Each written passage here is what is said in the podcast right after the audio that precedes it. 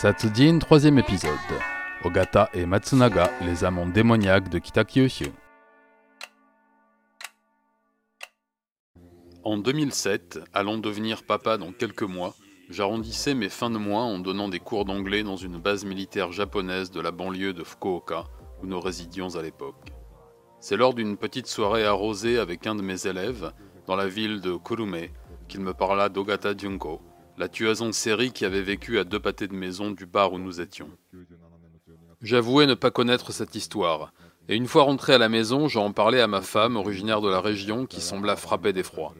Je me renseignai sur cette affaire dans les jours qui suivirent et découvris l'horreur de ce sinistre cas, celui des amants démoniaques de Kitakyushu, un couple de serial killers de la pire espèce. Le récit que je vais vous en faire est en partie basé sur le livre de Toyoda Masayoshi et sur les rares archives publiques consultables encore aujourd'hui. En effet, leur crime étant tellement ignoble que les médias japonais prirent le parti de ne pas donner de détails. Ogata Junko est né en 1962 à Kurume, une ville de la grande banlieue de Fukuoka. Issue d'une famille modeste mais respectée, elle est bonne élève et sage. Elle déménage à Kokura, dans l'arrondissement de la ville de Kitakyushu, plus au nord. Alors qu'elle rentre au lycée, elle y croisera Matsunaga Futoshi, mais rien ne se passera entre eux à cette période. Le lycée terminé, elle fera une école de puériculture, puis trouvera un travail dans une maternelle de la ville. Sérieuse et appliquée, elle sait se faire apprécier de ses collègues et des parents d'élèves. Les enfants l'adorent. Mais un jour, un jeune garçon se blesse sur l'un des jeux de plein air de la cour d'école. Sa responsabilité n'est pas engagée par la direction, mais, problème, le jeune garçon est le fils d'un criminel notoire de la région et il la menace. Prise de panique face à ce monde du crime qu'elle ne connaît pas, elle décide de contacter le seul voyou qu'elle avait pu croiser dans sa vie, le mauvais garçon du lycée, Matsunaga Futoshi. Matsunaga, lui, vit le jour en 1961 à Kitakyushu dans une famille très modeste. Il grandit à Yanagawa. Très bon élève, il se fait remarquer très tôt pour ses aisances à l'oral et ses qualités de débatteur. Cependant, il se fera renvoyer de son lycée pour avoir eu une relation avec une jeune collégienne. C'est alors qu'il reprend le commerce de son père qu'il vend pour ouvrir une boutique de fton. Commerce qu'il fera prospérer grâce à des pratiques de vente à la limite de la légalité, voire totalement interdites. Stock volé, fausses factures, escroquerie à l'assurance et ses relations dans la pègre locale l'y incitent de plus en plus. C'est à cette période, en 1980, qu'il se marie pour la première fois. Ils auront un fils, mais son épouse le quittera très vite, victime de ses accès de violence et de son infidélité pathologique. Il aura plus de dix maîtresses durant leur mariage, dont Ogata Junko. Les gens qui le connaissent savaient que derrière l'intelligence et la politesse de Matsunaga se cachait un être colérique, envieux, égocentrique et surtout un beau parleur invétéré. Un médecin scolaire avait d'ailleurs diagnostiqué chez lui un trouble du comportement. Pour illustrer ce désordre psychologique, une anecdote a particulièrement retenu mon attention. Alors que sa femme est enceinte de quelques mois et qu'il entretient déjà plusieurs relations extra-conjugales, dont une avec Ogata, Matsunaga tombe amoureux d'une très jeune femme fan de rock. Il lui raconte alors qu'il est chanteur dans un groupe semi-pro et qu'ils ont signé avec un très gros label, lui faisant miroiter une grande carrière dans la musique. Pour crédibiliser son mensonge, il investira une fortune en matériel de musique professionnel, engagera des musiciens avec lesquels il aura de violentes disputes lorsque ces derniers se rendront compte qu'il ne sait pas chanter et encore moins jouer. Et enfin, il louera une grande salle de spectacle pour s'y produire, invitant femmes et maîtresses à venir l'admirer. Le résultat sera bien sûr catastrophique. Cette lubie prendra fin avec son désintérêt pour la jeune fille. En 1982, il divorce donc et entame une relation plus soutenue avec Ogata. Encore vierge, elle est fascinée par cet homme qui vient de la tirer d'un mauvais pas dans l'école où elle travaille et qui la berce de douces paroles. Mais son caractère violent et jaloux va vite refaire surface. Alors qu'il la sait vierge avant leur rencontre, il l'interroge constamment sur ses flirts passés et la soupçonne d'avoir menti. Il lui demande de consigner sur un cahier tous les petits flirts qu'elle a pu avoir au collège et au lycée. Confessons quelques petites aventures plutôt innocentes, Ogata déclenchera chez lui une colère ultra-violente.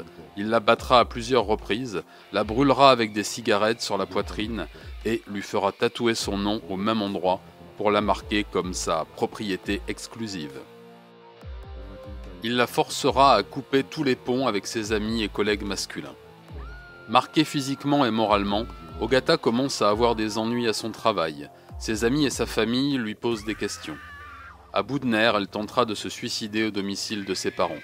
Cette tentative de suicide mit Matsunaga dans une colère noire, et s'ensuivit une pluie de coups, d'insultes, puis enfin, afin d'assouvir son délire de possession totale, il la força à démissionner de son travail d'institutrice pour rester à la maison. C'est à cette période que Matsunaga rentra dans une phase mystique totalement délirante dont certains allaient bientôt faire les frais. Constatant certains impayés chez un client, il se rendit chez ce dernier entouré de quelques comparses bien décidés à récupérer son argent de manière musclée s'il le fallait.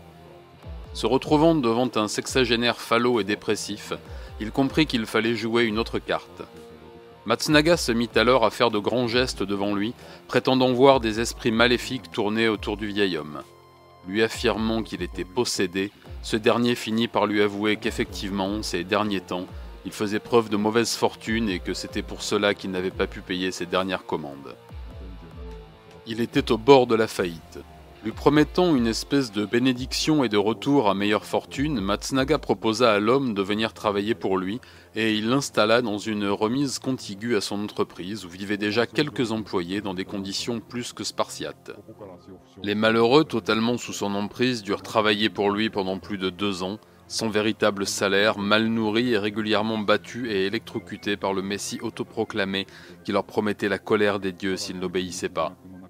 Pendant ce temps, Matsunaga employait l'argent ainsi facilement gagné à se payer des fêtes hors de prix dans des bars à hôtesses. Très inquiète pour sa fille, car constatant ce qui était en train de se passer, Ogata Shizumi, la mère de Junko, prit contact avec Matsunaga. Outre l'état préoccupant de sa fille, elle souhaitait savoir quand il comptait divorcer de sa femme et épouser Junko. Voulant en parler de visu avec elle, il lui donna rendez-vous dans le salon d'un hôtel et, au lieu de parler, l'attira dans une chambre de force et la viola. On sait maintenant qu'il entretint une relation sous la contrainte avec sa belle-mère durant les années qui suivirent. Voyant qu'il exerçait déjà son pouvoir sur Junko et sa mère, il commença à s'intéresser à Reiko, la sœur de Junko. Il était très en colère qu'elle soit, de fait, une héritière des Ogata qui jouissaient déjà de leur propriété. En effet, s'étant mariée quelques années plus tôt, mariage arrangé par ses parents, avec un agriculteur de la région, elle avait eu deux enfants et vivait une vie calme dans la maison familiale. Matsunaga prépara le terrain en submergeant la famille Ogata de courriers qu'il faisait écrire par Junko, qu'il avait convaincu que sa famille la laissait à cause de sa tentative de suicide pour se plaindre de cette injustice. Brisé moralement et physiquement, sous influence, Junko commença à travailler dans l'entreprise de Matsunaga. Loin de gérer les stocks ou la clientèle, elle est chargée d'un petit business de fraude à la carte bleue savamment orchestré. Elle ouvre des comptes cartes au nom de ses proches, famille ou amis, choisissant bien sûr les plus vulnérables, ouvre des crédits et récupère l'argent liquide. Si l'un ou l'autre vient à s'en apercevoir, le couple vient les menacer des pires représailles s'ils parlent, inversant souvent l'accusation et pointant leur négligence.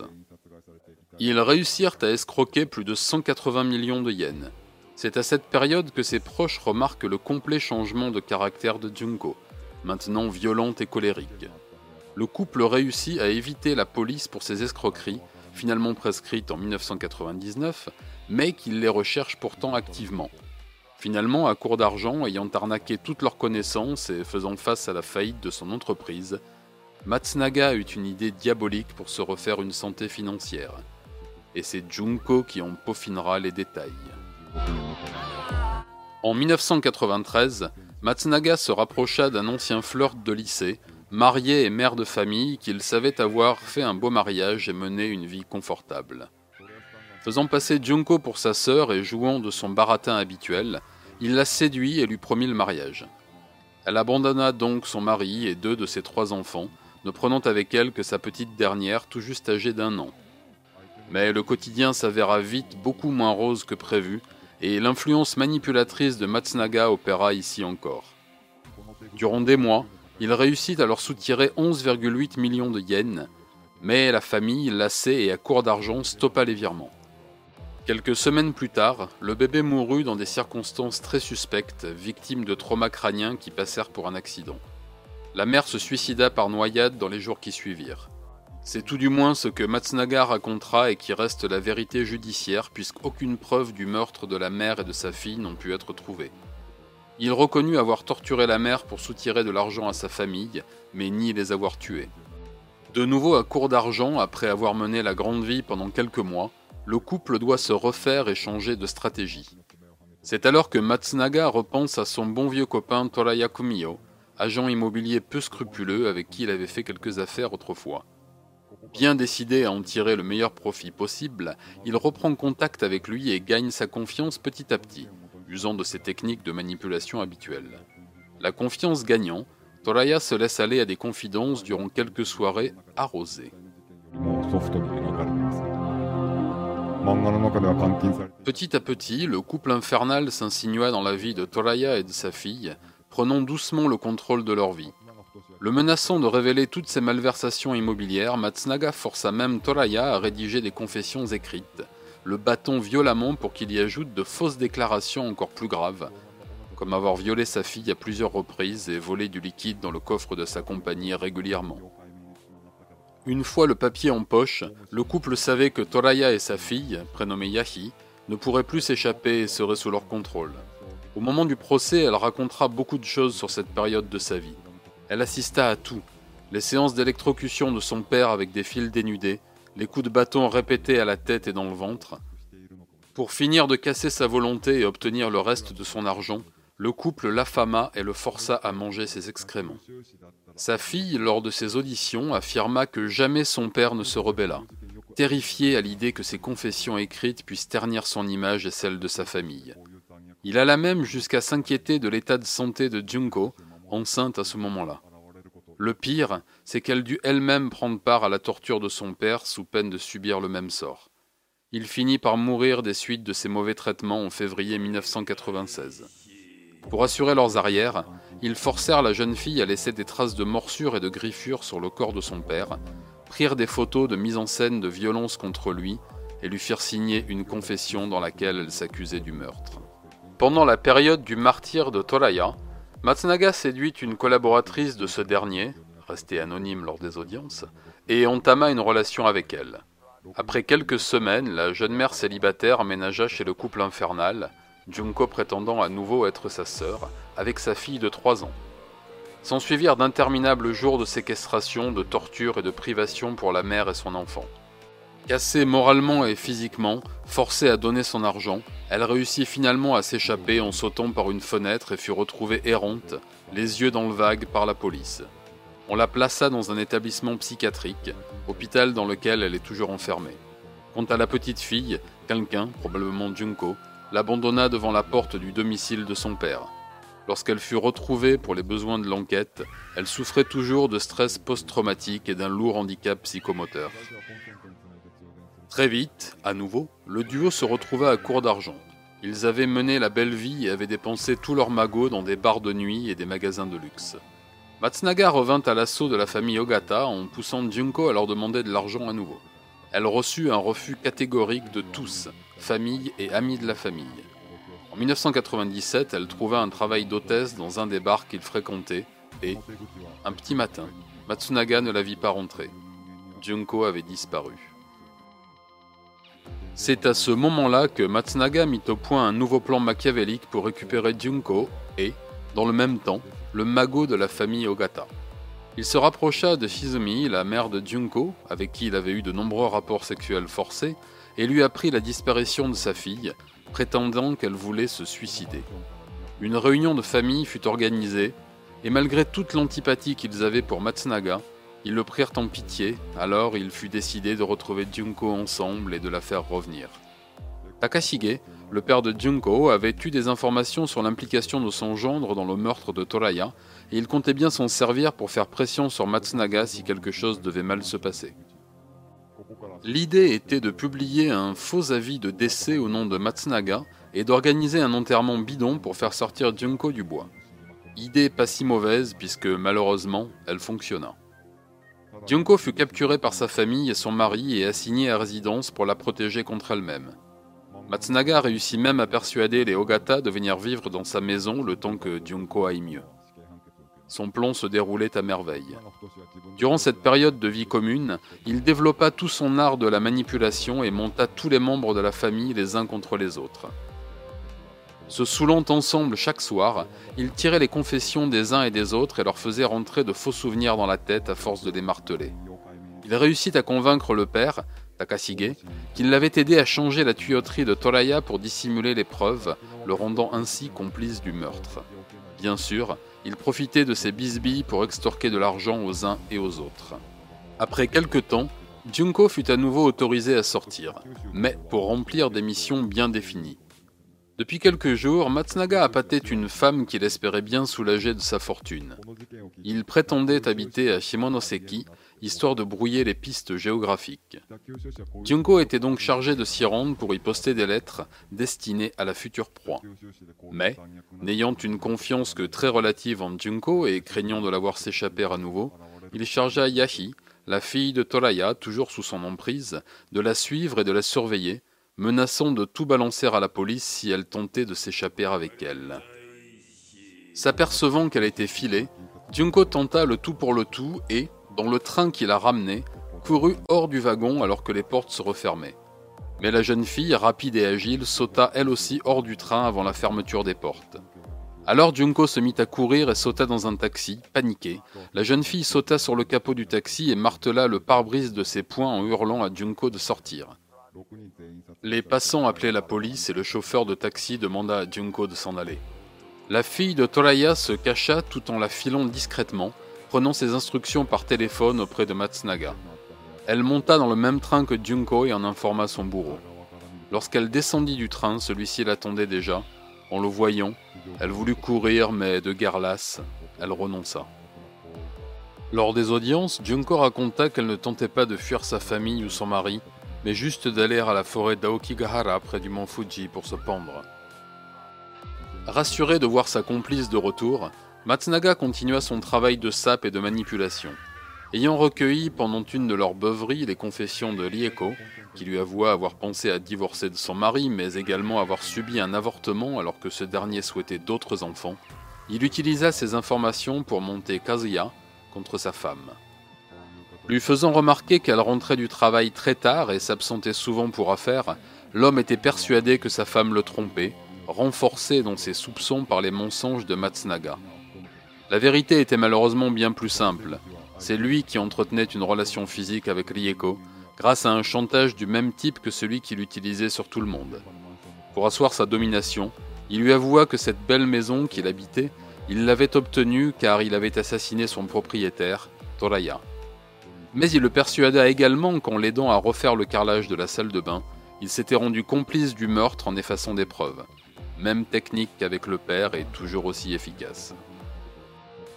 Son travail d'épuisement mental porta ses fruits et Kazuya déménagea chez Matsunaga et Junko sous la contrainte, bientôt suivi par sa femme et leurs deux enfants. Aya, leur fillette de 10 ans, et Yuki, leur garçon de 5 ans.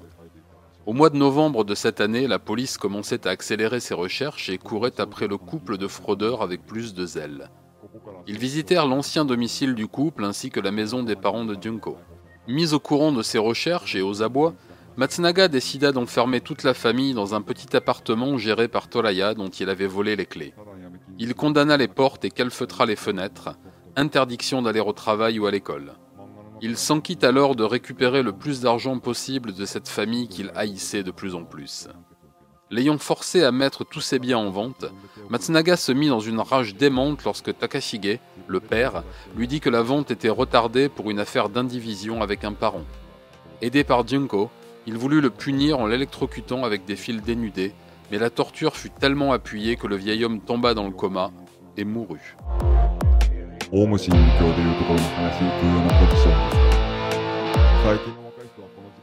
Junko et lui se débarrassèrent du corps. Pour ce faire, ils durent le démembrer et le décapiter dans la baignoire, à la scie. Les muscles et les viscères furent broyés dans un mixeur puis jetés dans les toilettes publiques. Les eaux furent bouillies puis jetées dans l'océan. Nous sommes en décembre 1997. Ayant assisté à trop d'horreurs et, elle aussi soumise à des séances de torture électrique régulièrement, Shizumi, la mère, commence à perdre la tête en janvier 1998. Rieko et Kazuya conseillèrent alors au couple démoniaque de faire interner la mère dans un hôpital psychiatrique. Bien évidemment, Matsunaga refuse. Mais ce fut Junko qui, la première suggéra de tuer sa mère pour éviter que ses cris de démence ne donnent l'alerte.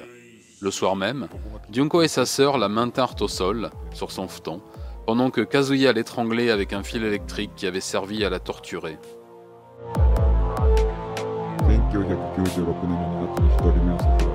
Pour s'assurer de l'obéissance par la terreur des enfants, Matsunaga montra le corps du grand-père à la petite Aya et lui dit qu'il était mort par sa faute car, l'été précédent, elle lui avait dit d'aller en enfer alors qu'il refusait de lui acheter des friandises.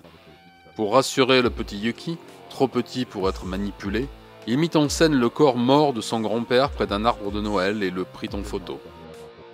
Un soir, Lieko se risqua à faire des confidences à sa sœur et lui avoua qu'elle croyait être enceinte. Sachant parfaitement que son mari ne la touchait plus depuis longtemps et que Matsunaga couchait régulièrement avec elle, Junko comprit très vite de qui l'enfant était. Ce fut alors le martyr de Lieko qui commença. Sa propre sœur lui fit subir des séances d'électrocution, espérant qu'elle ferait une fausse couche. La malheureuse perdit Louis à cause des tortures électriques et des coups à la tête. Matsunaga s'entretint alors longuement avec Kazuya, son mari, lui expliquant qu'elle portait l'enfant d'un autre et qu'elle était devenue folle.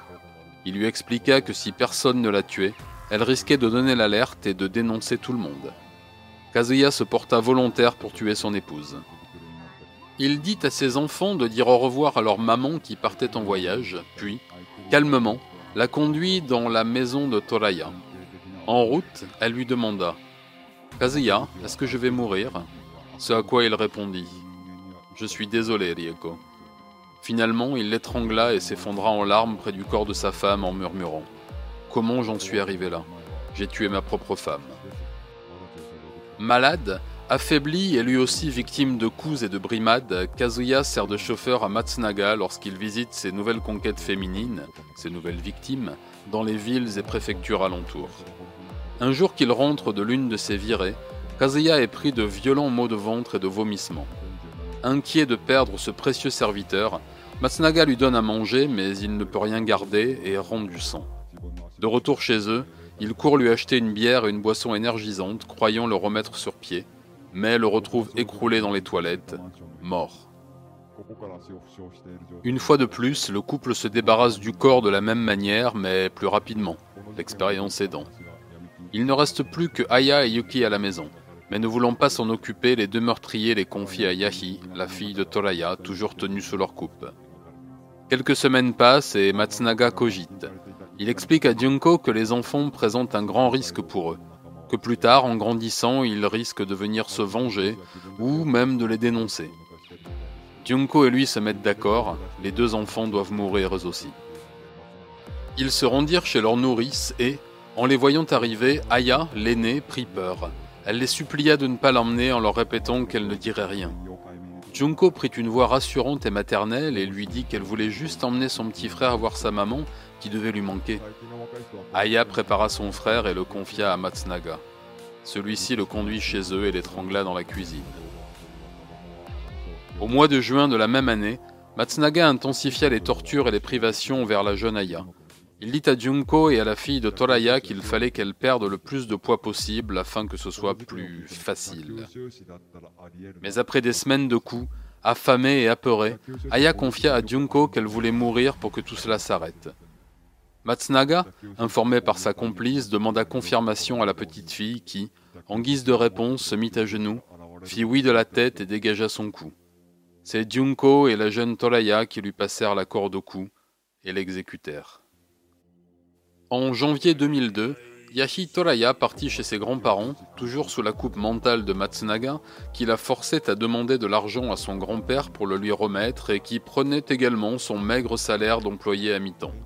Mais, trop inquiet que la jeune femme puisse s'enfuir, se défaire de son influence et plus encore parler à la police, il se mit en tête de la ramener chez eux.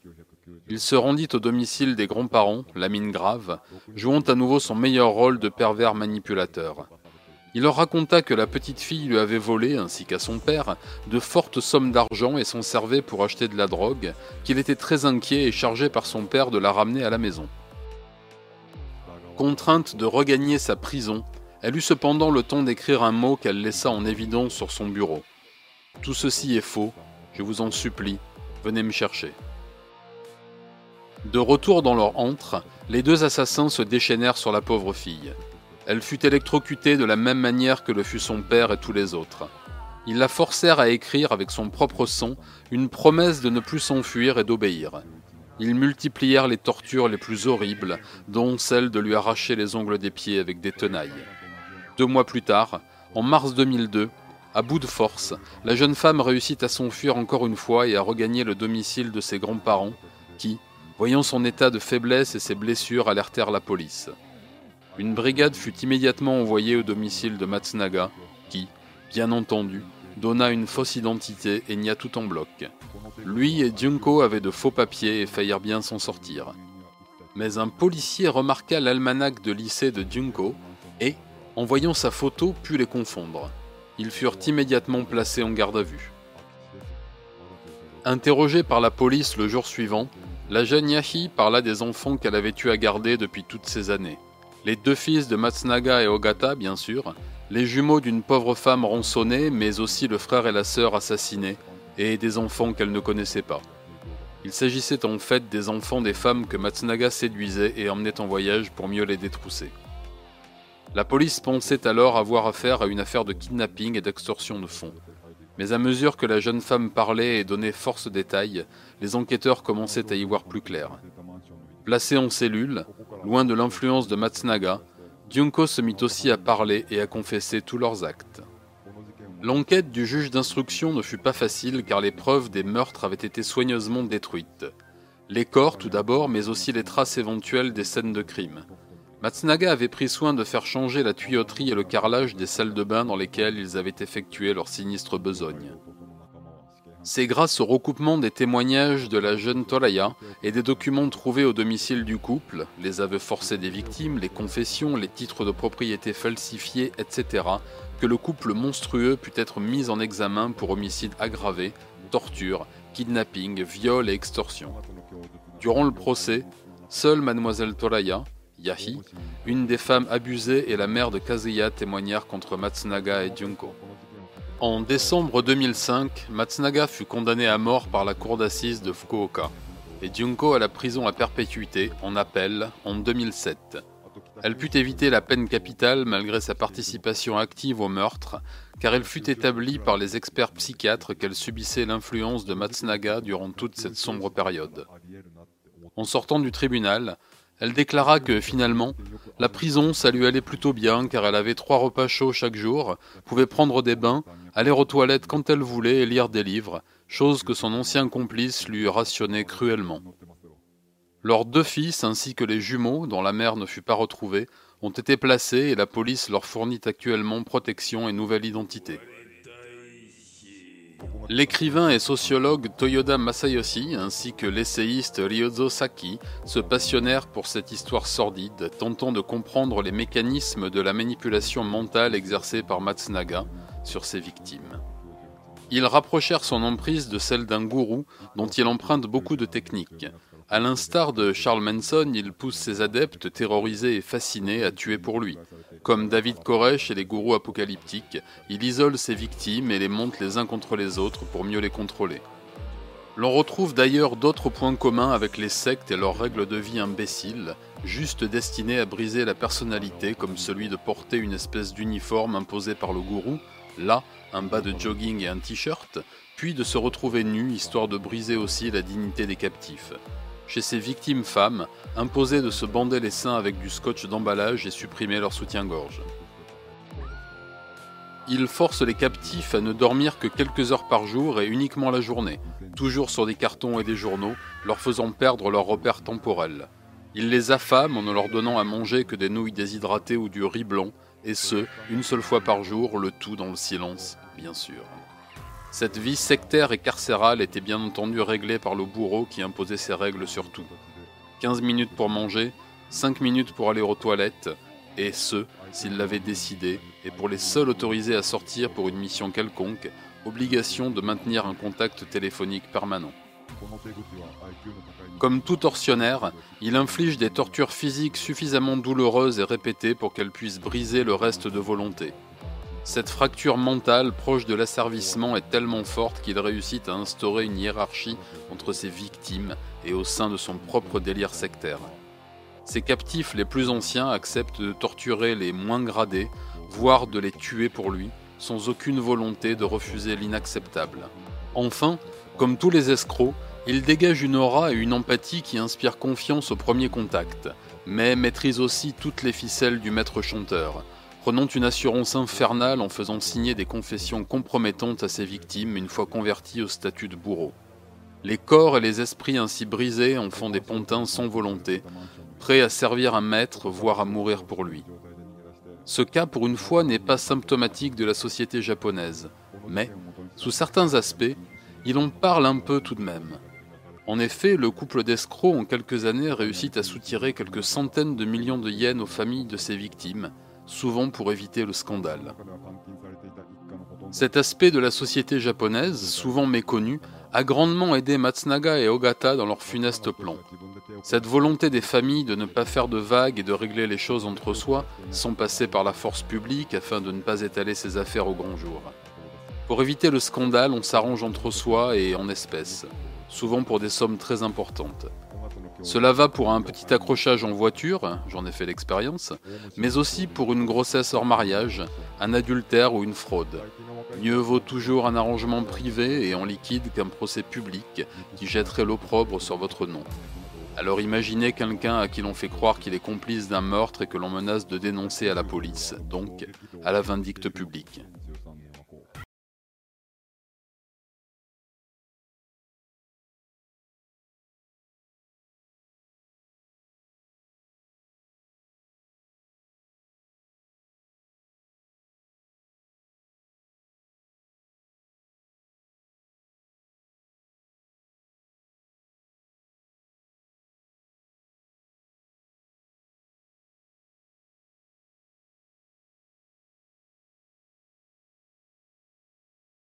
J'espère que ce podcast vous aura plu et appris quelque chose sur ce pays qui, quoi qu'il en soit, reste le mien. À très bientôt pour de nouvelles affaires. Matane